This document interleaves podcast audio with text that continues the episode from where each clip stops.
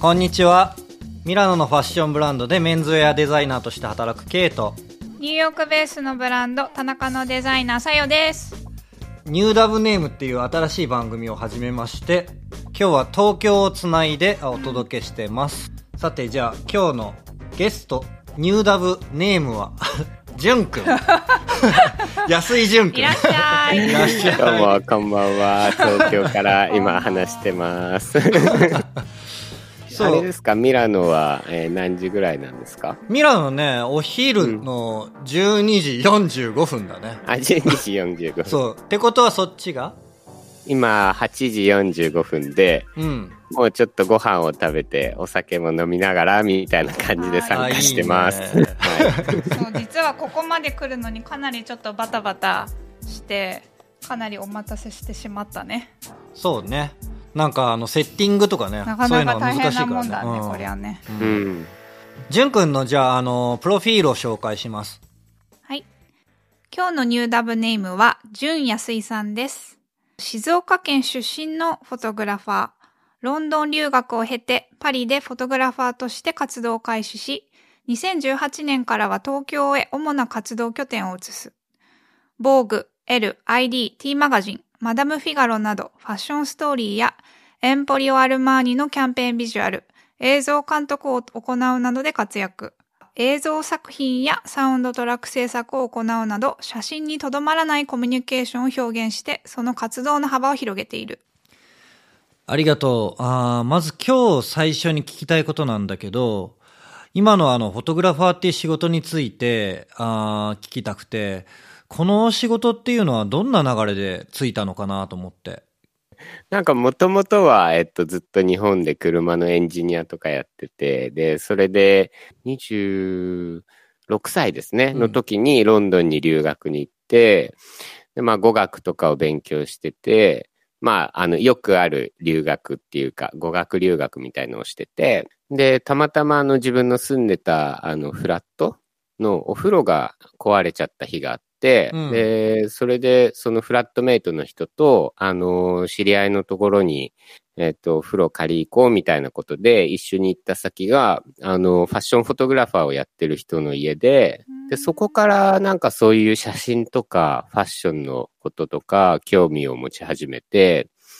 で、ロンドンから帰ってきて、で、最初はそのまあエンジニアをやってたし、もうちょっとインターナショナルな場でエンジニアとしてやっていきたいなとか思ったりして、で、いろんな会社とかを、あの、面接とか行ったりもしたし、だけどなんかちょっと違うなと思って、で、その日は渋谷で面接をしに行って、で、その帰りに、あの、まあ、どうなんだろうな、この仕事って思ってたら、あの、カメラの北村が目に入って、そう。で、そのままカメラの北村に行って、そのお風呂を借りた先のファッションフォトグラファーの人が使ってたカメラとかを覚えてたから、全く同じものをそのまま購入して、ああそうなんだうん。で、それで、あのーその人にまた連絡して、写真始めたいんですけど、みたいな感じで、で、スタジオを紹介してもらって、みたいな流れが、あの、写真を始めたきっかけだから、結構、なんて言うんですかね、思いつきで始めちゃったっていう感じが本当だよね。うん、あんまり計画性もなかったし、ちょっとでも、あの、どうしようって一瞬思ったんですけど、うんうん。なんかその、むちゃくちゃななんかチョイスしたなって思った反面、その時なんかちょっと高揚感もあって、なんかやっちまった俺みたいな高揚感がなんか 出てきて、なんかもういいかもこの仕事でとか、なんか変な自信っていうか、なんていうんですか、楽しさを覚えて、それからはもうなんか写真に結構どっぷりで、あの、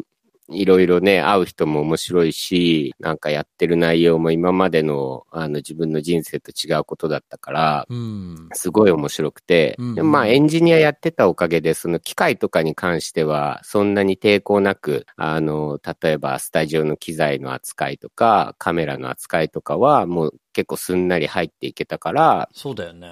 うん、そういうのはすごい良かったですね。で、そっから、ね、あの、まあ、パリに、まあ、ファッションとかだったら、やっぱりいろんなね、あの、ビッグメゾンがある国で、とか、あの、思ったので、パリに行って、まあ、そこで、あの、ケイ君に出会って、て、今に至るっていうところはあるんですけど、まあ、すごく大雑把に言うと。うんうんうん。でもまあ、大まかにすごいよくわかるし、うん。あのーロンドンの時ってさ、でも、初めトラックメーカーとかもやってたよね。そうですね。トラックメーカー曲作ったり、あと DJ で、あの、ロンドンのクラブで DJ やったりとか、かなり迷走してた 時期ではあるっていうか。エンジニア兼 DJ みたいなね。うん、うんううんん。そう。DJ はね、昔からもう二十歳ぐらいの頃からやってたかあら、あの、まあ、うん、その流れで、ロンドンでもできるところがあったからやってたけど、そこに対してあんまりすごいパッションがあるっていうよりは、まあなんかちょっと楽しいからやってるっていう感じはすごくあったけど、まあなんかそれはそれですごく今、あのいろんなことにつながってるから良かった経験だなとは思ってるけど、海外にとりあえず行って、なんかちょっと自分探しとまではいかないけど、うん。なんかそういうことを、いろんなことを経験しながら、まあ自分は何したいんだろうな、みたいなことが、あの、多かったのがロンドンの生活かなっていう、うん、なるほど。感じでは、うん、ありましたね。初めてなんでロンドンだったの？はじめは、あの、とりあえず英語喋れるようになりたいと思ってて、で、なんかアメリカとかもすごいもちろん考えたり、オーストラリアとか。うんうんだけど、その、アメリカはもうすごく単純に銃があって怖いなとか、そうだよね。そう、ちょっと恐怖心があって、うんで、昔ハワイに行った時とかも、なんかあの、なんていうんですか、ちょっと一道間違えると、あの、空気が変わった瞬間、なんかその恐怖を覚えてて、結局それってヨーロッパでも全然あったんですけど。そうだよね。あるあるある。うん、でもなんか多分そういう若干のなんかネガティブなイメージがあったから、ちょっとアメリカやだなとか、で、オーストラリアってなんかあの、何？農場でワーホリの時ってどっかファームで働くとかなんかありましたよね、確か。多分ね、そういうやつだよね。うん、なんかねうん、なんかそういうファーム、ファームプログラムみたいの、なんか、え、田舎は嫌だなとか思って、田舎出身だったし、ああ、そっかそっか。うん。で、なんかヨーロッパ行ったことなくて、でも、いろんな国は、あの、もちろんイタリアとかスペインとかフランスとか、いいな、行ってみたいなとは思ったけど、やっぱ英語しかなんかその自分の中で関わったことがないから、うんうんまあだったら英語圏だったらイタリア、あイギリスかな、みたいな、結構そんくらいのうん。単純な、うん、だから別にカルチャーがどうとか、そういう話でもないし、うんうん、自分のただ持ってたその手札を見て、うんああまあイギリスぐらいしかないかな、みたいな、なるほどね。うん、そんな感じで、うん、決めましたっていう。なんか、印象に残ってることとかある？あの、全然違うじゃない？やっぱり。あの、日本からイギリスに渡って、生活スタイルも全然違うし、初めすごい困ったと思うんだけど、なんか、あの、気づいたこととかある？なんか気になったこととか。最初は、なんかあの、やっぱり英語もろくに喋れなかったから、すごく、まあ買い物一つで苦労するし、うんやっぱあの、電車乗るの、地下鉄、えっ、と、チューブ乗るのにも苦労したし、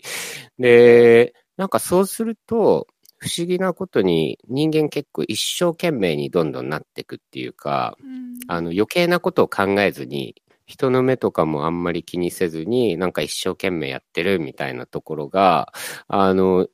その前は静岡の田舎の方に住んでたから、やっぱその田舎の人の、人の目とかっていうのがすごく気になったりとか、その自分のやってることに対して、なんかそういうのが、あの、全然なくなって気づいたら、なんかこう自分の思ったことを行動できるようになってってっていう感じになったから、うん。なんか、すごい不思議な感じでしたね。あの、自然と、なんか、イギリス人、まあ、イギリス人に関わらず、そのヨーロピアンに対して、こう自分が持ってる、なんであんな自分の世界で生きてるんだろう、みたいな感じが、うんうんうん、普通に一生懸命生きてたらそうなってったっていう感じで、うん。うん。うん、だからきっと多分東京に住んでても、どこに住んでても、まあそういうふうにやってたら多分そういう人はそうだろうし、ああ、なんか自分で勝手にそういうふうに周りのこと気にして、自分の世界を勝手に作っちゃって、うん。狭いところにいたんだな、みたいなのは、今思うとちょっと感じるかもしれないですね。なるほど。うん。でもそう思ったきっかけっていうのはそのロンドンに住んだからっていうのがすごく大きいそうですね。ロンドン住んで、うんあの、本当に言葉がわかんなかったから、うんうんうんうん。とりあえずがむしゃらになったっていうところがでかいかもしれないですね。なんかわかる気がする私もニューヨーク行った時ちょっとそんな感じだったかもしれない、うんうんううん。ん。なんかこう考え方がこう今までの自分の小さいなんか世界の中から確かに本当になんかこう人の目があんまり気にしなくなって誰も気にしてないからねうん、そうなんですようんね。そう誰も気にしてないことに気づくみたいな、うん、う。うんなんかほっといてくれる感じがあるっていうか、別に気にしてないってことだよね。でももしかしたらそれは東京でも本当はそうなのかもしれないよねなんか自意識過剰だったのかもしれないよね。なんかね、うん若い時とかって、ね。わからないけど、うんもしかしたら、うん気にしてるのかもしれないけどうんなんかうん。両方考えたりするうんうんうん気にされてるような、いやなんか別に誰も気にしてないようなうんうんなんか面白いねうん。うん、そういう感じあるよね。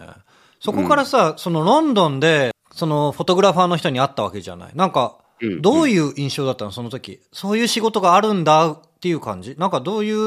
う感じでそんなに？うん。あ、もう正直、なんかこんなことが仕事になるなんて信じられないって思っててう、ーん。うん、なんかその写真で仕事して、で生活していくって、な、な、何その綱渡りみたいな人生みたいな、この人大丈夫なのかなみたいな。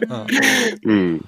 なんか本当に全然知らない世界だったから、あの、すごいおせっかいだし、あの、なんていうんですか、お前が言うなって思うかもしれないですけど、大丈夫ですか先輩みたいな感じは、すごく思っ思ったかな。へえ面白いね。でもそれがこう魅力的にやっぱり映ったっていうことだよね。う。うんんその、やっぱその人が写真やってて、みたいなこと言って、何言ってんだこの人と思ってたけど、やっぱその実際写真を見せてもらった時に、うんうんああ、こんな写真撮る人なんだと思って、うんうんそなんか単純にすごいなと思って、うん。うん。やっぱ本当にその写真の力みたいなのはその時に初めて多分感じたんだろうなっていう気がしてますね。えーじゃあもう本当その人との出会いがさ、なんか淳君の人生のね、方向を変えちゃったって言ってもね、過言ではないかもしれないね。うん。まさにその通りですね。うーん。うんえでそのえっ、と、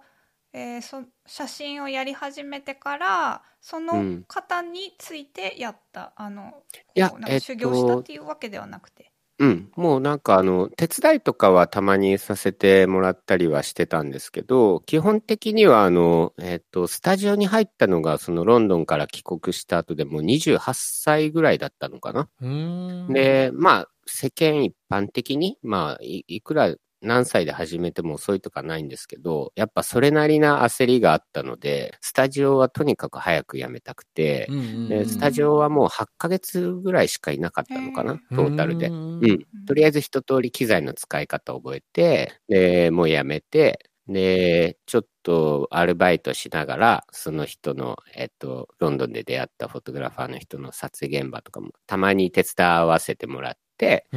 でもうお金貯めて半年ぐらいでもうすぐパリに行ったので、うーん。うん。だから誰かについてたとかもないし、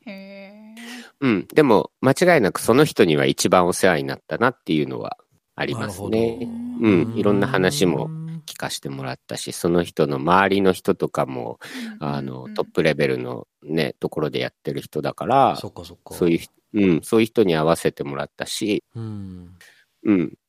え面白いね。なんか細かい話さ、もう何年知り合って、知り合って10年ぐらい知知ってる？そんな知らないかな？どねんぐらい経つのか何年？な7、8年ぐらいは経ってるんじゃないですか、少なくとも。経ってるよね。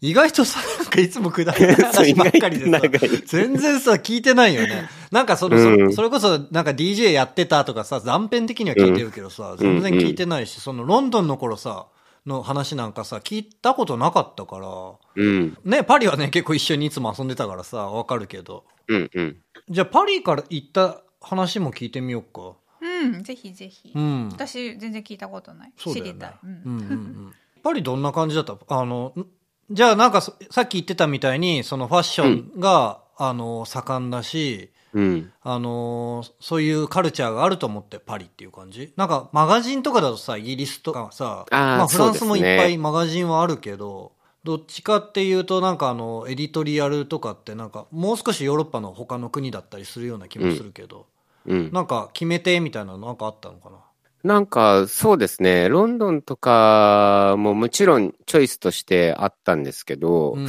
その、まあ、エディトリアルもね、面白いものもいっぱいあるし、マガジンとかも。うん。ただ、パリって知らなかったし、全然一回も行ったことなくて、うんうん。でもまあ、ファッションの都って言われてて、まあ言ったら、その、あんまり自分は知らない世界だったから、まあ、うんさっきのカメラマンと一緒で、えっと、フォトグラファーの人と一緒で、まあ、なん、なんだそれみたいな感じがあって、なるほどね。まあ、なんかそこをみんな言ってるのに自分が知らないで、あの、じゃあファッションのね、フォトグラファーやってますとか、なんか、それもなんだそれみたいな感じがあったりとか、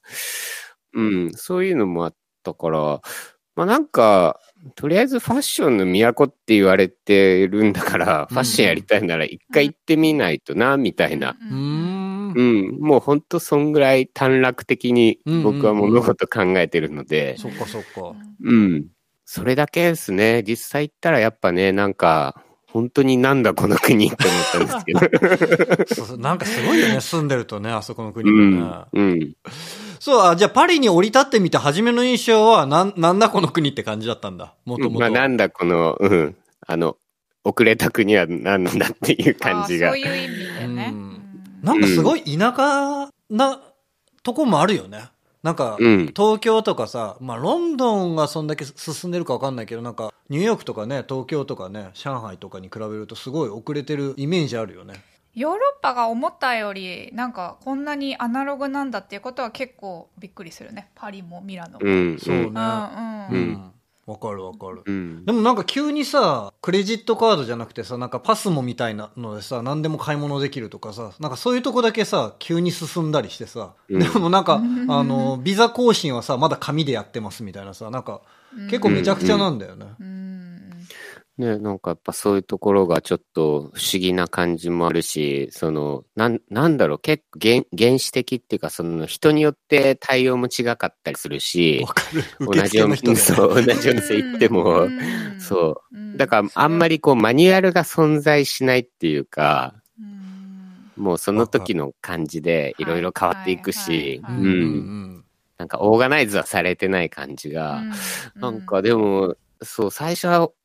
え、何この国と思ってんだけど、んだんだん慣れていくと、うんそこをこううまくクリアしていくのがすごく楽しくなっわかる。なんかちょっとゲームっぽくなってくるよね。て。そうそうそう。うん。なんかこうサバイバル能力がみんなこう備わっていくような感じはあるねヨーロッパで生活してる人たちは、うんうん、そうね。そういうとこあるよね。ちょっとさ、あの、今の流れから話ちょっと変わっちゃうんだけど、じゅんくんのフォトグラファーとしてのインスピレーション源に興味があってさ、その、インスピレーションだったりとか、イメージだったりをどうやって作品に落とし込んでるのかなっていうとこを聞いてみたいなと思って。なんか、そうですね。インスピレーションとかだと、まあざっくり言うともう自然とか宇宙とか物理とか、うんうんあ、と、えっ、と、まあ科学、量子力学とか、うんう。うんんなんかそういうところがあって、あの、まあ、自然とかすごい、まあ、誰でもわかりやすいぐらい壮大で綺麗で、で、なんかそれを、こう、ちょっと宇宙の視点から見てみたりとか、あとはそれをもう、もっとほんと小さいなんか量子の世界から見てみたりとか、なんかそういうアプローチをすごくするのが面白くて自分は好きだなと思っていてう、んうん。なんかあの、ちょっと話がそれるんですけど、どうぞどうぞ。す小さいとこ死ぬほど潔癖だったんですよ。えーあのじゅんくんも？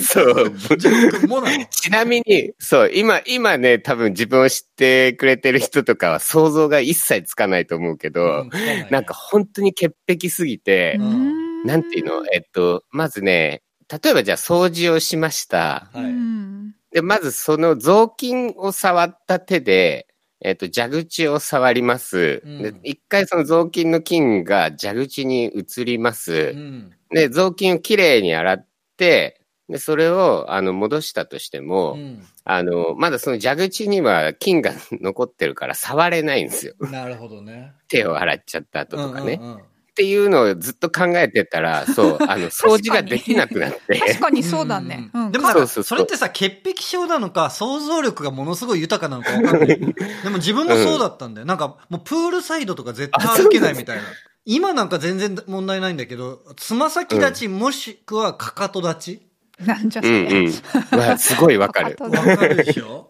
もうあとさ、うんなんか、プールんないサイドにさ、あの、絆創膏とか落ちてたらもう最悪だよ。もう最悪です、最悪。ね、なんかいろんなうんなんかさ、イマジネーションが湧いちゃうわけ、それに対して。ううんん。なんか、わかるけど、なんかその先の誰かがそれを絆創膏してたんだなっていう、こうなんか、で、血とかがちょっと出てて、しみしみしてて、なんかそういうのを考えるとちょっと愛おしい感じが私はする。あ、そう。あ逆逆。もう、なるほどねそれがもう許せ、許せないってこともないけど、それが嫌だったんだいや、もちろん、うんもちろん汚いなって思う気持ちもすごいあるけど、いいや、汚いなと思うよ、人のだから。あるけど、なんかすごいね。人の。汚い汚いけど、なんか、なんだろう、そんなに憎めない。あ、そう。うん。っていうのは、その、その先に、愛がありますねそう、その先に人の、なんかその、何かが見えぬくもるから。りみたいなのがあったりとか？なんかこうね、あるじゃん。あ、そうそうえ、それ小さい頃からそういうふうに思えた？うん小さい頃は何も気にしてなかった。あ、逆に？何も気にしてないし、うんそんなにも私は潔癖症じゃないから。でもいそうでしょうねん。でも今だとほら、絆創膏を剥げた後ってこう皮膚がさ白くなったりとかしてさふにゃふにゃしてさなんかそういうのを想像するとさなんかプール上がってそういう子がいるのかなみたいなさあとなんか。絆創膏のさ、なんかあの、周りにさ、あの、埃みたいなの溜まってさ、絆創膏トレースみたいなのあるじゃん。あれ多分嫌だったよね。で、うん指でさ、うんぐるぐるやるとさ、どんどん伸びちゃったりしちゃってさ、なんか。うん。あそれ,、うんあそれも潔癖の人たちは気になるわけ？嫌だよ。だって、そこのなんか、だって、この黒いところ、何の集合なんか愛おしいじゃんでもそれなんかいや、でも今は何も思わない。あそうか昔はそういうことが。何も思わない。あじゃあやっと私の子供の時の何とも思わないところに来たそうそうそうそうあそう。だから、そこから愛おしいところに今向かってる最中。あオッケーそう。あの、そう。どっちかっていうと、それを愛おしいって思える人間にはなりたい。わかるわかるわかる。なんかもう一年修行が必要だよね。そう、もう、まだね、あの、レベルとしてはね、あの、さゆりさんのいやいやいやいや、まだいやいや1、2個下のレベルのまあ感じで。そう。まあそこまで行ってないよね。そのレベルが高いのがいいのかどうかすらちょっとわかんないけど、ややっぱ愛があるってすごいいいと思いますよ。そう。褒められる。愛おしいって言葉だって最近覚えたぐらいですからね、いや、言っても。そんなことないでしょ。篠原涼子歌ってたでしょうに。え何それ？ああああ。ー ニュアンスがねあ、違う。あれあれなんかこう先に男の人が見えるじゃんまあなんか紫とか赤とうんかそういうイメージ。ちょっとけ、け、ばみがね。けばみがね。なんか歌ってる相手が絶対にその先はこう自分が意中の男の人だけどそれは誰かわからないヒューマンビーイングだからそれが誰でもまあ愛おしいっていう話です。なるほどね。人類愛につながる。るわけね。まあそうね。うん。で、一回ちょっと話戻りたいんですが。そうねごめんなさい。あじゃあな私はなんでしたっけね？純君のインスピレーションからそうそうそう広げられる話はそうなっちゃう。うん。そうそうそう。だからその量子的な目線とか、多分そういうところから実は来てて、うんうんあの、なんかまあご飯粒にちょっと一個でも微妙な小さい埃とかついてた時に、やっぱその一個を取らないといけないし、それに隣接する米粒も取りたくなって、うん。みたいなことを考えてると、あの、例えばその写真で言ったら光とかってあの、要は量子の集まりみたいなところがあって、まあそれが小さいあのコンポーネント、その、えっ、と、ウェブサイトの一番トップのページにつながってくるんですけど、コンポーネント的に、まあ何が含まれているのかみたいなところがすごく気になってきて、ああ、なるほど。それで、あの、まあ、ちょっとそのウェブサイトの話に少し、えー、話が進むとすると、その最初のページにあるコンポーネントっていうのが、あの、うん。まあ、基本的には海に落ちてるゴミなんですけど、うん。あの、それをこう、普通に白いペーパーの上に並べて、で、うん。それを写真撮ったっていうだけなんですけど、うん。まあ、ポイントはすごく、あの、なんていうんですか、天気のいい日で、えっ、と、自然の光が綺麗にこう、すべて映すんですよ。うんうんでもそこに映ってるのは、まあ人に捨てられたもので、で、それがどんどん、なんか炭とかあったり、なんかあの、と海にある日焼け止めのと捨てたパッケージ、うん。うん。はいボトルみたいなのがあって、うんそこからこうちょっと垂れてる液とかう、ん。で、なんか細かく見ると結構、あの、気持ち悪いな、みたいなのがあるけど、うん。なんかそれがこう、ひ要は、さゆりさんみたいにこう、い一次元上がりたいから、なんかそこをこう、愛しく見たいな、みたいなところがあっね。で、なんかそういうのを一回集めて、並べて、撮ってみて、普段だったらこういうのはすごくなんかどうなんだろうとか思ってたけど、うん。でも考えてみるとこういうものでこう地球とかまあ大きく言ったら宇宙も構成されてるしなんかどっかのあの宇宙のと天文学者みたいな人が、あの最終的にいろんな星が鉄に向かっていくっていう、あの最後はこう鉄になっていくっていうことを言ってて、それがすごく気になってて、うん。やっぱこう、こうあのね、酸化していくといろんなものって、要は鉄分として化学変化をしていくから、燃えた後とか、でなんかそういうところでこう燃えかすとかも、あこういうのがもしかしたら、あの宇宙の進んでいるみんなが向かってる道なんじゃないかなみたいな。みんな実は鉄になりたいんじゃないかなとか。なるほどね。そう、なんかそういうのが面白くて、それでちょっと石とかもこう混ざってたりとか、うん。そう写真にしてるんですけどなんかね、そういうところが、あの、インスピレーションにあって、それがね、なんかどうファッションに落とし込めてるのかっていうのは自分でまたわからないところはいっぱいあるけど、うん。でもやっぱしそういう光とか、あの、ちょっと鉱物的なニュアンスとか、うんそういうところはすごく、あの、好きで、写真撮るときには選びがちなロケーションだったり、うんえっ、と、その色の感じだったりっていうのはすごく見てるかなっていうところはあるかなって思ってますね。うん自分では。なるほどうね。だへーあの、だからさ、なんかロケーションがさ、いつも面白いじゃん。なんかあの、スタジオ撮影もあるけど、うんあ撮ってる場所は砂丘とかなのかなってちょっと思うんだけど、そこにいる人たちがさ、なんか惑星とかさ、なんか異世界なところにさ、いるように配置されるのね。そうすると、急に空間がすごい潰れて見えるわけ。うんもちろんそこにはさ、人がいてさ、周りにさ、空気があってさ、で、砂丘があるからさ、砂丘があってまた地平線まで見えちゃってるじゃん。うんうんだからさ、空間はすごい続いてるはずなのにさ、なんかものすごいスーパーフラットなさ、あの、うん。表現になってる気がしてか、作品見ると。うんで、空がさ、なんか僕が写真撮るとさ、空って、あの、続いちゃうわけ。うんなんだけど、ジュン君のって、空がすげえ潰れてて、なんか一枚のなんかさ、オブラートみたいになってんだようんね。で、そのオブラートの向こう側はもう完全に宇宙だって想像できるんだけど、なんかあの、そこの宇宙と繋がるのには、そのオブラートを通通ってかなくちゃいけないみたいな。僕が普通に写真撮ると、そうなんないで、宇宙に繋がっちゃってんだよね、初めからね。こう。うんそこがなんかすごい面白い。なんだろうんう。すごいフラットなの。宇宙もフラット、人もフラット。なんか、だからそこになんか構成されてるっていうかさ、このフラットな宇宙の中にこう、ほとんどだからコンポーネントと同じ取り方してる気がするの。人も、うん。あの、どこからか、ジュン君がピックして、そこに、その場所に置いてて、それで光とかは、多分、あの、自然の光しか使ってないような気がしてて、うん。あの、もちろん外だから多分自然の光だと思うんだけど、で、そういう風にしてて、空とか構図とかは、なんか、う宇宙を感じさせるっていうか、たまになんかモノリスとか登場しちゃうじゃん。画面に。うんうん そうですね。なんか急に。そうするとなんか、ジュン君がその何かと繋がる、繋がって宇宙と混信してる最中を切り取ってるみたいな。なんかそういう風になんか勝手に想像しちゃうんだよね、作品見ながら。うんだからあの、それがコマーシャルフォトでありながら、急に、うんあのすご、いカレー山水じゃないけど、うんなんかそ、そこの場を借りて宇宙と交信するみたいな、なんか、茶道みたいな、なんか、一応、あの、初めはお茶をさ、あの、一緒に飲み交わすコミュニケーションの場だったけど、そのうちなんか、うん。この手法でや、やりたいとかさ、なんかさ、ちょっと宇宙と繋がりたいみたいな、なんかさ、そっちの方に行くじゃん、日本の人って特に。イギリスはさ、なんか、何度で、お茶入れると美味しいとかだけど、なんか日本はこう入れると宇宙と交信して、なんか自我をこうなんつうの発見できるみたいなさ、なんかそういう感じになってっちゃうじゃん。なんか、うんそそういうのを、ジュン君の作品から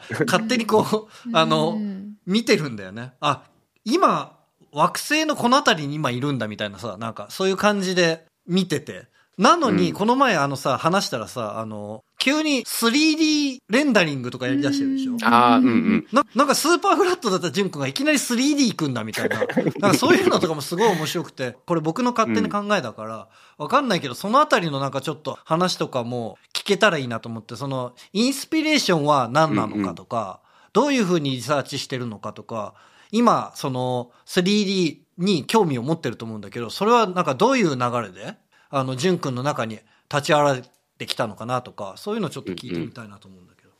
なんかまあ、ざっくり言うとインスピレーションは、えっと、もう仏教と、あと、えー千利休、えっと、表現物っていう漫画。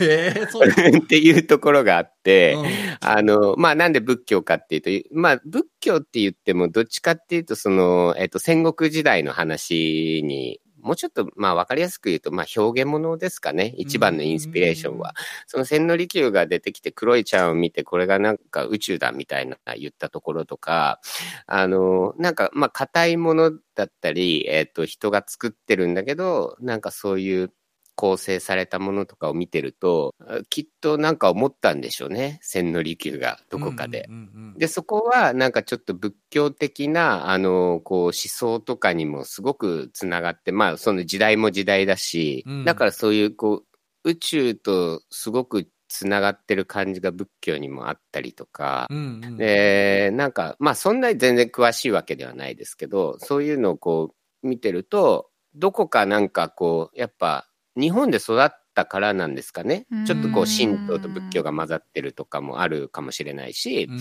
なんとなく感じる共感覚みたいなのが多分それぞれの国の人にきっとあるんじゃないかなと思ってて、うん。で、そういうところがちょっと日本のこう感じっていうのは、そのまあ、えっ、と、八百万のこう神様の話とか、そのちょっと神道の話と、その仏教的な輪廻転生とか、こう宇宙の起源とかなんかそういう話が、まあ壮大なんですけど、う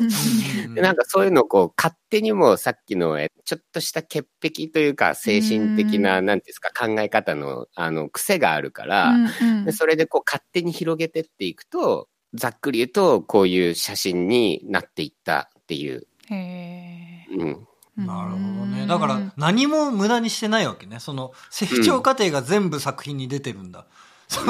もともと潔癖だったところから、そうそうそそう。人を思いやるところまで行くっていうね。うん。で、あの、その音楽、その、じゃあ二十歳で DJ を始めたっていうのも、結局はあの時も、えっと、もともと楽器は弾けなかったけど、うん。あーまあ、レコードっていうもうすでに完璧に記録されたものがあって、で、それをちょっといじるだけで音が出せて、えっと、例えば音楽でも打ち込みとか、えっと、自分はもう本当楽器は弾けないけど、打ち込みでこうコンピューターでこう細かく打ち込んでいくと、うんで、それを細かくやればやるほどアナログに近くなっていく。で、アナログとは違うんだけど、やっぱ波形はこう角が立っていくけど、なんかそういうところのこうデジタルの面白さみたいなのが、えっ、と、えーまあ究極に極めていくと多分宇宙を想像していくような形になるし、うんで、それがある種中途半端な形が、のそのさっき言ってた 3D の、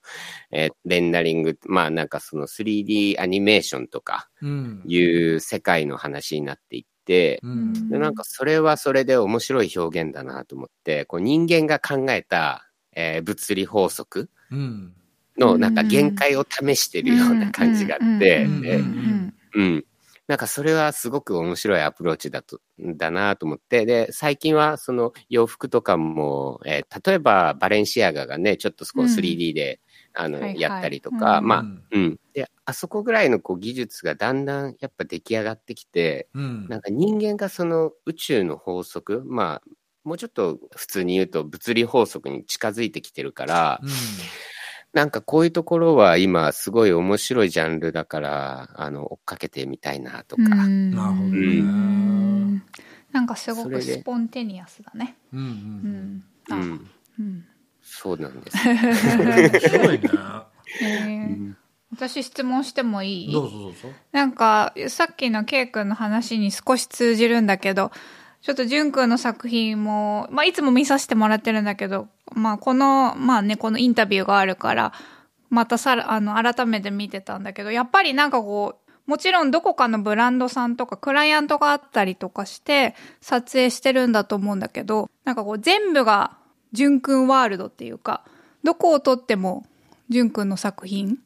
になってると思うんですけど、なんかすごい印象がすごくなんだろう、個性があるというか、なんかそれって自分でこう狙ってそこに持っていってるっていうのか、それともこう、そっちになってしまうのか、どんな感じなんだろうと思って。いや、もう素晴らしい質問ですね。これはもう明確な答えがあって、実は僕のあ、中で。そうなんだ。うん。うん、ちょこちょこやっぱその、えっ、と、そういうふうに、えっ、と、こう疑問持ってくれる人がいて、うんで、僕もちょっと考えた時があったんですよ。うん。そのあんま自分の主観的に見てると、その自分の写真が自分の写真っていうふうにはあんまり思ってないんですけど、あの、なんかその、じゃあ自分の写真の特徴があるって言ってくれる人がいて、えっ、と、まあ、言ってくれるというか、まあ、そういうふうに見ている人がいて、で、ちょっとなんでなんだろうなって考えたときに、えっ、と、そのちょっと冒頭でスタジオ時代の話をしたんですけど、8ヶ月しかいなかったんですよ。うんうんううんん。で、実は僕のできることって限られてるんですよ。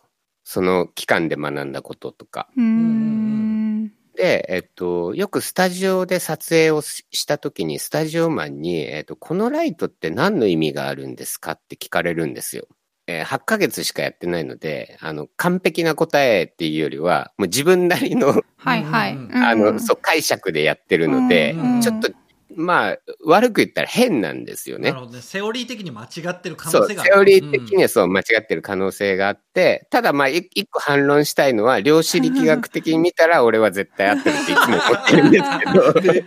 けど。そう。マイルールがあちゃんと。そうそう、マイルール的にうん数字では出なくても、うんえで、写真にはなんとなく、その、あんまり影響してなくても、絶対影響してるはずだっていうのがあって、まあ、そういうことをやってるんですけど、で、だから、要するに、あんまり上手くないから、いつもああいう感じになるっていうニュアンスですかね。それ意外と技術の限界で、限界、限界点でああいう作品に落ち着くってこと、うん僕それはないんじゃない？まあ、限界っていうか、まあ、あれだよね。いまあ、なんか意図しなくても、そのうん。自分の、えっ、と、やろうとする、いつも条件とかをこう、合わせると、ああああいった方向にいつも落ち着くって。で、それが純君ワールドになってるっていうことだよね。はい、僕がこう思う、その、なんか、まあ、量子の目線とか宇宙の目線から見て、いろんなことをアプローチしてやると、ああなるだけで、僕の中ではその、なんていうんですか、すごく自然なことだし。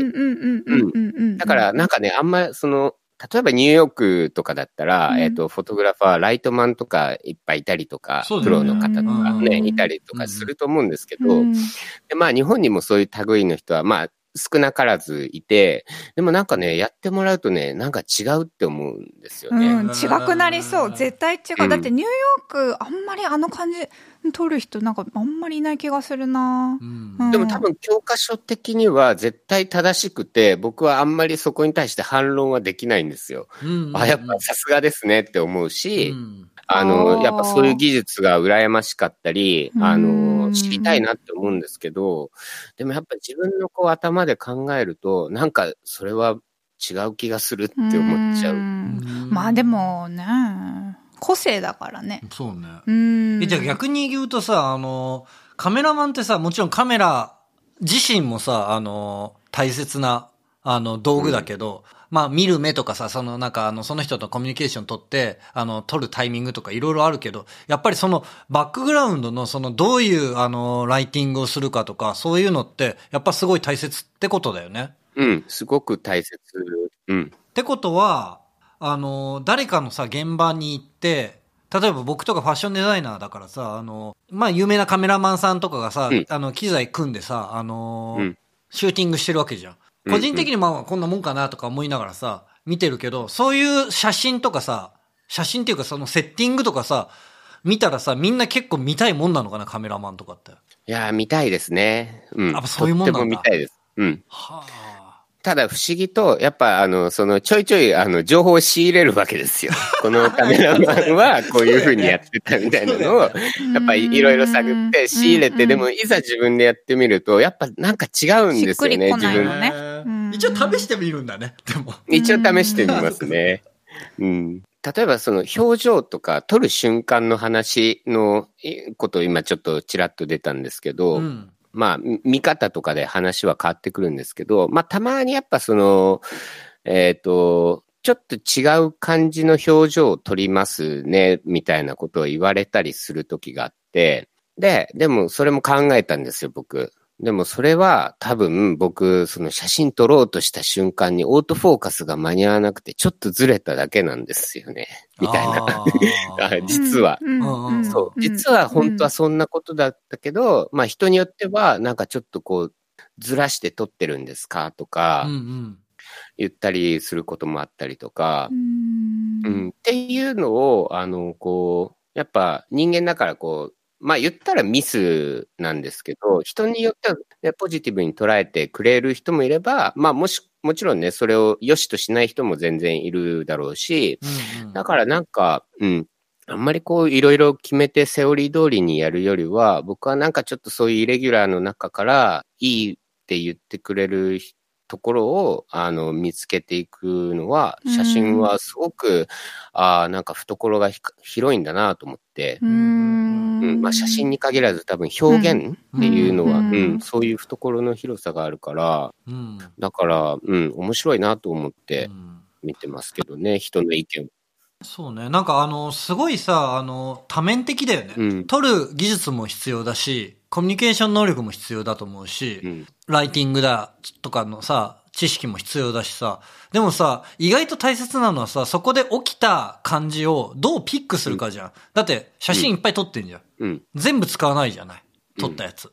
で、そこからさ、何かさ、見つけてくる仕事でしょ？だから、ファッションデザイナーは、その、見つけてくるのが意外と先な気がすんの。うん、うん。で、見つけてくるのが先で、それを落とし込んで、あの、洋服に作っていくような感じがするんだけど、もちろん、間にさ、フィッティングとかあって、デザイナーの人がパターンメーカーさんだったり、モデリストさんだったりに話して作っても、全く思ってたようなことは出てこなかったりするの。それ、でも、その中で、じゃあ、ここ、あ、それ面白いなって思えるかどうかみたいなのとか、あ、ここは、あの、こうしたいなとか、トップダウンじゃないから、うん。作ってくれるのはパターンメーカーさん、モデリストさんたちだから、デザイナーってただきっかけ与えるだけで、すごいのはそういう作ってくれる人うん。だから、この人たちがいなければデザイナーとか別にあの存在価値もないみたいな形なんだけど、作ってくれる人とかとの関係で、そのどこをピックするかでいいものになったりとか、あんまり面白くないものになったりとか、するっていう点では、なんか、時間軸的にはアプローチが違うけど、そのピックするとか、何をいいとするかっていうのは、すごいあの、同じなのかなっていう気がする。うん。うん。だから結局見る目が必要なのかなっていう。うん。うん。なんか、フォトグラファーも結局やっぱ、その、撮る対象がない限りは、あの、いい写真は、まあ、もちろん撮れないわけだし、それを見つけてくるって言っても、まあ、そこにやっぱ対象物がどこか、この地球上なのか、宇宙の中に、まあ、存在している話で、それをまあ、写真にどう撮るかっていう話だから、うん。やっぱその、ものがないと、言ったら僕はそのなんか好きなものがないとやっぱ写真が撮れないし、まあそれはその、ちょっとデザイナーと、えー、なんだろう、感じは違うところはあ幾分あるんですけど、まあざっくりと言うと、その、要は作ってくれる人がいて、で、まあ、それをまあデザインする人。で、僕はその作ってくれる人がいて、それを元に何か、えっ、と、派生させていく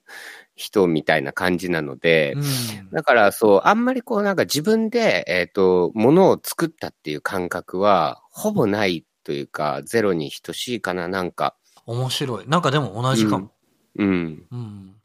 結局なんか、そう、もちろんデザイナーの人がいて、まあ服作ってくれて、まあモデルが来て、うん。で、それをヘアメイクしたり、スタイリングしてもらって、で、撮る場所があって、うん。みたいに、でもそれを揃えたら多分、シャッターをしたらみんな写真撮れるし、みたいな。うんうんうんでも、でもそれは淳くんの世界観になっていて素晴らしいですよ、いつも。と思ってます。うん。うん。で、多分そのためにはなんかそういう、なんていうんですか、自分の持ってる、ちょっとこれは違うんじゃないかというか、なんかその、自分が思い描いてる理想の世界みたいなところが、なまあ、うっすらなのかななんかちょっとわかんないですけど、あるから、かろうじて取れてるだけであって、うん。でもそれも、ね、ちょっと、なんですか、すごく、もう平均台の上歩いてるような気分だから、わかるわかる。それがで、ずれた瞬間に、多分自分も人もなんか違うんじゃないっていうふうにきっとなっていくだろうし、うん。だから、そう、やっぱなんか僕最初に会ったフォトグラファーの人が何やってんだこの人っていうのは多分正しかったんじゃないかなみたいな。本当に大丈夫みたいな感覚は、うん、おそらく正しかったはずです。うんうんうん今やって気づいたけど、やっぱ本当にそんななんか安定感はやっぱないですね。うーんまあなんかいろんないろんなスキルとかこうなんか人間性とかいろいろいるんだろうねきっとね。その平均台をうまく渡るには、うん、と思いうんます。とりあえずね、誰かこう、ちょっとバランス崩した時に支えてくれる人がいないと。それもそうだよね。うん、とかもあるし。それもそう、うん。うん。技術だけじゃないしきっと。うん、個性もあるし、ね。ってぐらいそうですね。最近の感覚的にはどんどんその、自分がなんかあんまりこう、いや、なんか変なネガティブな意味じゃないですよ。でもなんかこう、いい意味で存在してない感じがどんどんしてきてて、へえ、そうなんだ。そのさっき言ったあの、絆創膏、落ちてる絆創膏ちょっと愛しいって思えるような感覚に少しずつ近くなってるのなかな、るほどね。みたいな。なるほどね。わかる気がする。あなんか言ってることがわかる気がする、うん。自分に対してなんかその存在感があるからいいとかじゃなくて、そうだね。確なんかそのかにね。そう、一体になっていくことにいいって、うん。あ、それで自分もいいね、みたいな感じを少しずつ感じれるようにはなってきて、うん。まあでもね、言ってもたまに、あの、すごくフラストレーション溜まって、うんうんそりゃもちろん。うん、自分っていうよくわかんないものをすごく爆発させる時もあるんですけど、うん。そう。じゃあちょっともうすぐもうすぐ悟りの境地かな？じゃあ。いやいや、それは、今言ったのも、でもやっぱその三浦淳とかのラジオを聞いてると、なんかその、へえなんですか、そういう、まあ、それもインスピレーションの一つなんですけど、うん。あの、まあ、自分を捨てていくみたいな ところを聞いたから、うん多分そういう目線を逆に持つことができて、うんうん。で、そう、なんか、結局自分なんて存在してるのは、あの、人の目線っていうか、人の認識があるから自分が存在してる。まあ、ちょっと逆説的なとことか、うんあだからその、なんか答えとかは、まあぶっちゃけどうでもいいんですけど、うんとにかくいろんな視点を持つっていうのはすごく大事なんだなと思って、なんかそうですね、最近はそんなことを考えてますうんね。コロナとか関係ないけどあるような、みたいな。確かにうん。この前だからまさにその話してたかも。なんかあの、誰かの格言を二人で見てたよね。覚えてる？うーんと、あ、あの、ジョン・レノンとかと？そう、ちょっと誰だったか今思い出せないのが良くないけど、なんかまさにそれで、なんかすごく迷った時に、何かこう、正しい判断をし、どうやってしたらいいかってすると、あの、自分のことっていうよりも、なんかその誰かにとってとか、なんかみんなにとっていい方法を選択すると、やっぱりなんか自分にとっても結局いいっていうか、なんかそういうことを言ってる人がいた。誰だっけ？うんわかんない。それは覚えてないな、それに関しては。覚えてない。ちょっとケイ君はまだまだなんか、す なんか3ステップぐらい足りないみたいだから、ちょっとまだ、なんか精進します。分かってないらしい。誰だったっけ？本当に忘れちゃったいや、わ。それはわかんない。それは覚えてないな。誰だったっけ？なんか言ってたのに覚えてないんだ。にうん。あれや。覚えてない。そういうとこだね。うん。まあでもね、なんかそういう、その、要は自分のためとか人のためとか、まあなんか、まあぶっちゃけあんまり考えすぎるとよくわかんなく、まあ僕はなるから、なんかそそうですね。なんとなく気持ちいいとか、なんとなくいいんじゃないかとか、うん。まあ人間、ある程度のこう道徳心とかが、まあそれも人それぞれ違うので何とも言えないんですけど、まあなんか自分の道徳心的になんか違うんじゃないかなとか、うん。思った時にそっちに行っちゃうよりは、まあなんかこっちじゃないかなとか言っていくのが、あの、ある種許容されるし、えっ、と、もしかしたら、あの、それでいい風に進めていけるような時代になってきたのかなっていうのも少し感じてて、うん。うん。うん、今までだったらね、なんかあんまそんなふわふわしたこと言ってると、あの、まあ、ぶん殴られて終わる感じとかね、うん、ナンパなこと言ってんなみたいに言われるかもしれないけど、うん。うん。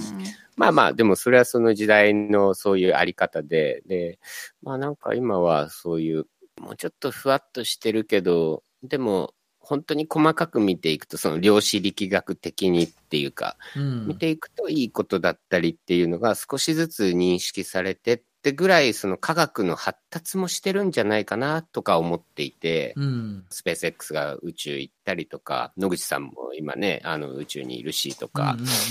うん、結局ああいう考え方の始まりが、あの、広がっていって宇宙に行けたわけだしとうんか、うんうん、なんかそこに少しずつ人は価値観を持ってるのかな、みたいな。で、自分も同時にそういう価値観を持ち始めてるのかな、とか、なるほどね。うん、そんな感覚が少しありますね。まあなんかう、そういう感覚を持ちながらさ、これからと進んでいきたい道っていうかさ、やりたいことだったり、なんか将来の展望、そういうものがなんかあったら聞いてみたいなと思うんだけど。なんかあの、その、まあ 3D のアニメーションとかもそうなんですけど、うん。究極に不自然な自然を作ってみたいなっていうなんか感じがあって、うん。なんかすごい作られたものなんだと、すごく自然に見えてみたいな、よくわかんないですよ。それがいいことなのかどうかはわかんないし、やっぱその、まあ、悪い方に行ったら、例えば、じゃあ人間のクローン作るのかみたいな話まで発展しかねない話なので、あの、そういう善悪の話をしてるっていうよりは、まあ、もうちょっとその写真とか映像とか、そういうもう限られた世界の中で、なんかそういうものが作られて表現できて、多分それがどんどんいろんな人ができるようになっていって、みたいなところになんかちょっと足を踏み入れて作っていきたいなとか、それが、うん、なんか、まあ、どう世の中にね、とっていい風に進むのか想像つかないんですけど、でも、うん。なんかそれがいい風に使えるように、例えばうん。その、あやみちゃんのじゃあ、えっと、シルバー SV999 とかも、うん。要は、あの、人の手が入って何か偶発的なところもあるし、それでなんか純銀だけど、えっ、と、うん。SV925 ぐらいの強度が保てるとか、そういう話もありえなくないので、うん。まあなんかそういう、なんていうんですか、新しい可能性みたいにはどんどんチャレンジしていきたいなっていう、うん。なんかね、あんま写真の話ではないんですけどね、なんかそういう、んうんなんかマインドで、まあ写真とか映像とか 3D とか挑戦はしていきたいな、みたいなのは思ってますね。うん。う。うんん。面白いね。だからフォトグラファーっていうカテゴリーだけじゃないよね。あのー、うん。大きな流れとしてこういう方向をやっていきたいっていう。うんそのさっき、あの、途中で話にも出てきたけどさ、あの、あやみジュエリーの、あの、SV999 だっけ？うん。?999、3個だっけ？うん。999。最そうだよね。とかもさ、あれだってさ、あの、発明だよね、完全にね。うん。今まであるものに、まあ何か掛け合わせて、あの、作った。これ、あやみちゃん出てもらわないとダメだね。今度説明してもらわないと。ね、そうですね。うんうんうんちょっとまた、そううん。なんだけど、これはなんか、あの、の、銀って、あの、柔らかいんだよね。ちょっとね。うん、柔らかいんですね。うん。そう。企業秘密で言えないけど、あまあ、あるものを掛け合わせて、強度を保つっていう、あの、ことをして、ジュエリーに応用できるっていう。もともとあの、シルバーとかだと、あの、銅とかちょっと混ぜてね、強度をね、増してたんだけど、銅を混ぜると問題なのが、やっぱアレルギーがね、出たりするんだよね。だからそこを、あの、人のことを考えたり、人体のことを考えたりすると、あの、できるだけ純銀であるべきだと。べきだというか、あった方が体に自然だよね。うんで、その体に自然なものをどういうふうに作るかって言ったら、その、銀にある加工を施して、これは言えないんだけど、うんっていうかまだ聞いてないからわかんないけまあど、僕も知らないぐらい。そうそうそうそう。これはね、まあ特許の話だから、でも人間のさ、意志とさ、意志を持って、それに対して、自然のものに加工を加えることによって、うん新しいその人間に近いものが生まれるっていう、あの、新しい発明を持って、うん。アクセサリーっていうものにアプローチしていく。だからなんかアプ、アプローチが、インスピレーション源がなんかあの90年代のこういう家具からインスピレーション受けて、こういう風に作りましたとかじゃなくて、もう少し人間に寄り添った形で、もう少しメタな視点で物事を見て、その作品にアプローチしていく。だからもう新しいデザインの仕方かなと思ってて、もしかしたら今、あの、流行りのサステナブルとかっていうのも、なんか流行りになっちゃってはいるけど、当たり前のようにやっていかなくちゃいけないことだし、今の世界、時代を見ながら、あと、地球環境を見ながら物事を作っていくっていうことも、新しいアプローチになるし、なんかそれをもうなんか、実際現在のさ、世界で体現していくっていう、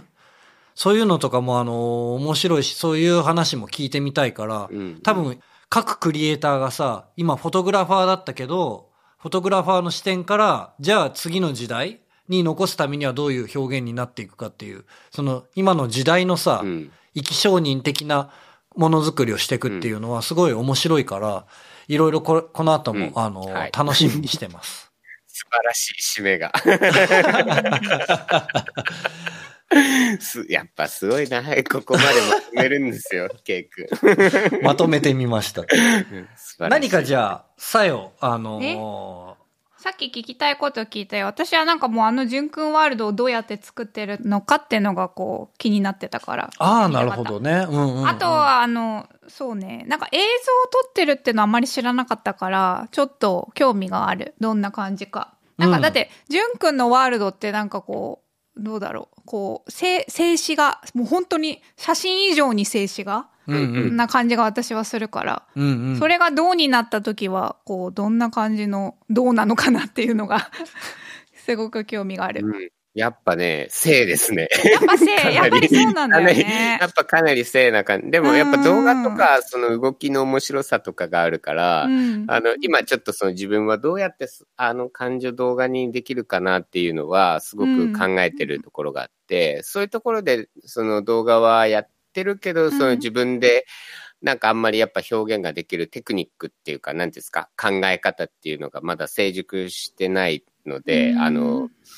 いろいろトライアンドエラーをしてる段階ですけど、でもなんかやっぱその動画っていうところに魅力がかなり感じてますね。ねいいよね。ちょっと私もすごく興味があるので。なんかぜひお願いできる機会があったらいいなと思ってますけど。うん。うんね、ぜひ、そう。なんかやっぱ、普通に今までのテンションで動画を撮ると、本当にすごく精で、これ別に写真でいいじゃん、みたいな。なるほど。感じ。あんま面白くはないなというか、なんかちょっとシュールすぎるというか。うん。まあ、それが悪いとかは一切全然思ってないですよ。別にそのネガティブに思ってるっていうのは。なんか、うん、うん。それをどうやったら、あの、もうちょっと写真のなんか世界に近づけれるようにできるかなとかは、やっぱすごく今悩悩む？なんか考えてる？って面白いから、それがちょっと音楽でアクセントをつけてみようかとか、うん、うん、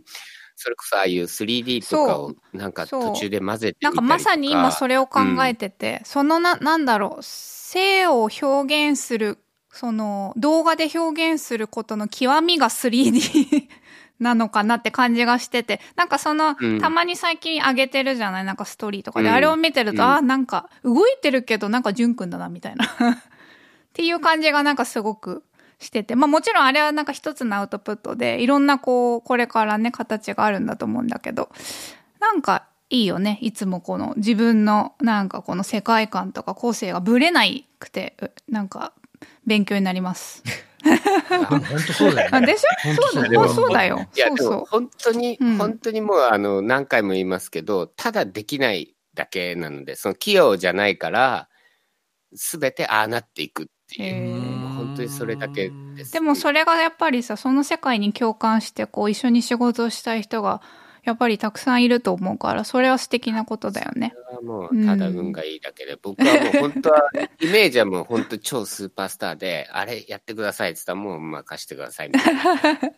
かもう、レフ通りにもう完璧に仕上げてくるぐらいな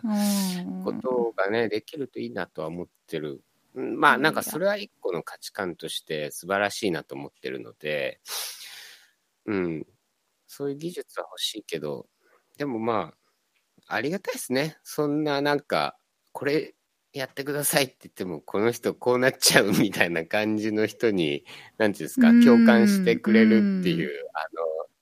なんだろう、すごく懐が広くなったんだろうなっていうなんかね世の、中本当それすごい思うかもしんないな。うんそうかな。懐が広い。まあ、そのひ表現も一つかね。そうね。うんあとは、まあ、いろんなこう、なんか個性とか表現方法とか、なんかそういうことにやっぱり寛大っていうのも含めて、まあ、そうね。懐が深くなった。確かに。うんなんか認めてくれるので、うんうん、ただ認めてもらったから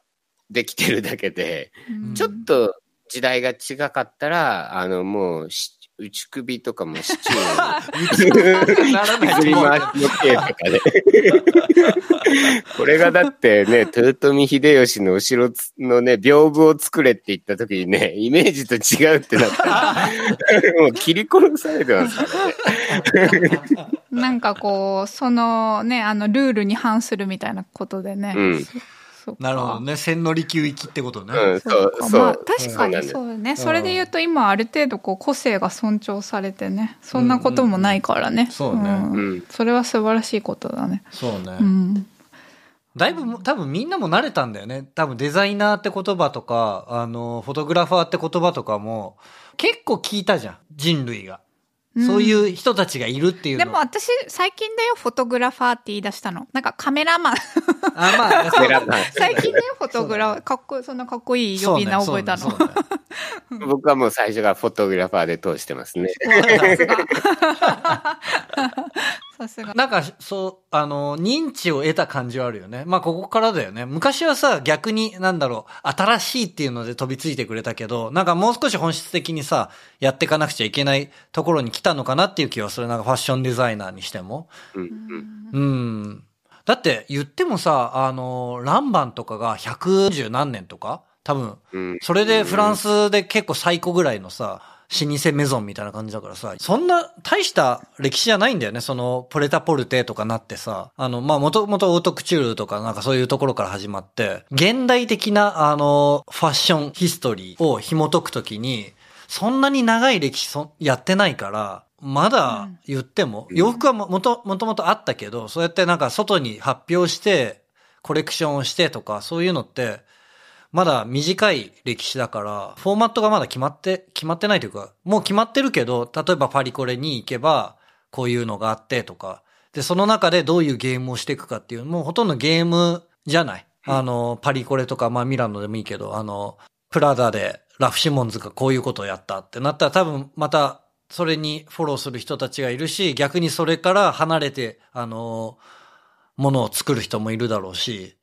また全然関係ないあの自分たちの文脈でやる人もいるかもしれないし、王道と言わ、王道じゃないけど、なんだろう、あの、メインのショーを見せる場所としての、なんかパリとかミラノとかで、あの、どういう風な歴史の文脈の中で自分たちのブランドを置いていくかみたいなゲームにもなってるから、それはなんかあの、性別だったりとか、宗教だったりとか、あの、国籍だったりとか、今例えばアフリカ勢が面白いとか、ちょっと前はだってさ、あの、グルジアとかさ、ちょっと東欧系が面白いとかだったし、その前は、あ、なんかフィリップ・リムだったりとかさ、あの、あの、アジア系？でもあの、アメリカで、あの、生まれた人たちが面白かったりとか。で、80年代さ、遡れば経済的にさ、復興してたアジアのうん東京っていうか日本が面白いとかさ。うん。ただただ、あの、ものづくりのクオリティとか、あの、クリエーションのレベルとかで物事って評価されるだけじゃなくて、ファッションで言っちゃうと、その、世界的な興味も大きく関わってくるから、経済のね、流れとかも。だから、あのこれから変わってはくるとは思うんだけど、また次どこになるかなっていう、うそのゲームになってくるのかなとは思うけど、別にそれだけじゃなくて、あの、もう少しその黒人の人たちが出てくるとかって、もうすごいフラットになったなと思うの。うん。前は絶対白人主義のものだったし、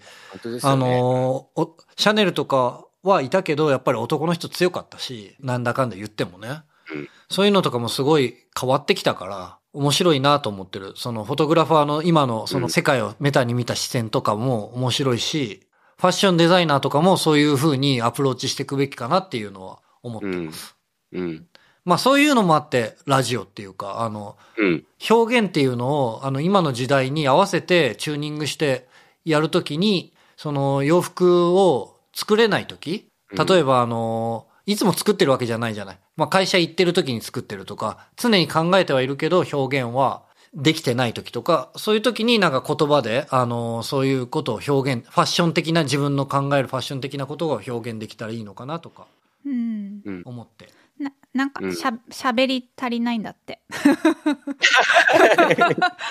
みんなにこう喋らないと気が済まないらしい。いや、そんなことはないけど。まあ確かに日本語を喋り足りてないかもね。あ会社行ってもさ、あの、今、あの、僕ミラノで働いてるんですけど、あの、僕、うんフランスに長くいたから、フランス語はある程度、ある程度って言ってそんな得意じゃないけど、わかるけど、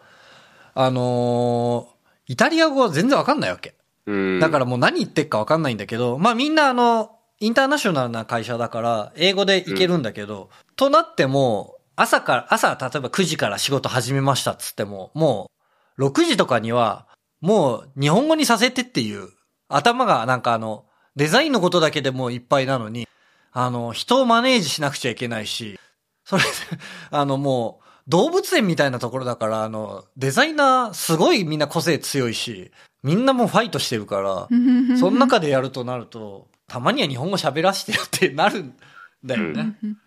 まああとね、まあそうね、表現方法がね、ものを作るだけに飽き足らずね、喋るっていうこともね、今の時代には合ってるんじゃないかっていうことでしょ？そうそうそうう。ん、うん。それです、あの、またコラボレーションね、できていけたらいいなと思って、その、服だけじゃないコラボレーションが、あの、できてきたらいいなとは思ってる。そうだよ、そうだよ。ニューダブネーム。ニューダブってな、どういう意味なの？えーっと、それがね、実はこのポッドキャストの名前なんだけど、そうそうニューダブネームって言って、略してニューダブって言って、これすごい覚えるの結構私今苦労してるんだけど、ちょっと名前まなまずったかなまずったよね全然覚えられないみたいな。なんか文字の並びはすっごいキャッチーでいいなと思ったんですけど。ロゴもすごいね、一生懸命考えて、うん。なんかそうそうそうこう、これだみたいななんかもやってたんだけど、うん。そうそう。で、どういう意味かをちょっとさ、淳くんにもシェアしようよ。まあね、そうね。なんかさ、字面だけ見るとさ、ニューネームとかさ、ニューわらわらネームとかさ、なんかさ、草生えてるよみたいなさ、状況なんだけどさ、なんかそういうことじゃなくて、なんか、あのーまあ日本人だし、あの、コラボレーションとかが、あのファッションの世界で大きく花開いたのって、僕らの世代の裏腹だったりとか、うんうん90年代ね。そうそうそう、ん。あの時のダブルネームとかの、うんあのーうん時代で、今それこそトリプルネームとかもあるけど、うんうんうん。そういう感覚って多分、あの、昔の時代からあって、それこそ可能派とかって、絵のね、可能派とかって、あの、みんななんかあの、工房制でさ、みんなであの、一緒に作ってて、弟子がいっぱいいるんだよね。だからみんなで、あの、寄って戦って作ってるんだけど、一応可能派で、その、あの、代々こう、作風はちょっとずつ変われど、作品を発表してるわけよね。うん。だからそういうものが多分日本人のアイデンティティの中にあって、うん。そういうものをあの、僕らが、今あの、国境とかさ、もう関係ないじゃん。日本人だってミラノにいるし。そんなんまあ当たり前だし。今更さ、なんか今日もニュースで見たけどさ、なんか二重国籍認めませんとかさ、なんかちょっあとなんかね。どうかな？とかちょっと思っちゃうんだけど。ちょっとがっかりだよね。がっかりだよねあの判決はちょっとがっかりした。うんそうそうそう。なんかそういう中で、あのークリエーションとかには、まずとりあえずボーダーを求めないっていうか、うんそういうものを作らないで、繋がっていければいいかなと思って。うんもちろん日本人だけじゃなくて、あの、一緒に働いている人はさ、イタリア人だ、あの、オランダ人だ、イギリス人だとかさ、いろんな人たちいるから、なんか最近カザフスタンの人も入ってきたし、なんかそういう人たちと、あの、協力した物事って、あの、進んでるからさ、そういうの、みんなの協力とか、あの、力を合わせて、あの、時代を進めていくっていうのを、この、ポッドキャストっていうあの仮想空間の場にうん。持ってきて、みんなで繋いでいきたいなと思って。それでだからうんマイクを繋いで、うん聖火リレーのように世界を回っていけたらいいのかなっていう。うんうんまあそういうコンセプトで、あの、ニューダブルネーム、ニューダブネームっていう。そうん。それで僕たちの、もともとは友達かもしれないけど、誰かにとってはニューネームかもしれないから、誰かにとってはその人の言葉がコラボレーションになるっていうか、あの背中を押すことになるかもしれないし、まあ世界がね、繋がっていくようになったらいいかなっていうう。うん。思いで作ってみました。それがニューダブです。ニューラブです。今、途中あの、すごい話聞き入ってて、そのニューダブネームの説明の話ってことを全然忘れて聞いてたかも。なんかすげえいい話してるな、みたいな。そうだよな、とか思ないんなが。からわかる。なんか、ケイ君の話結構そうなるよね。なんかこう、聞き入るよね。聞き入って、あれ？なんか、な、なんだったっけって思うね。で も話がさ、話が大体、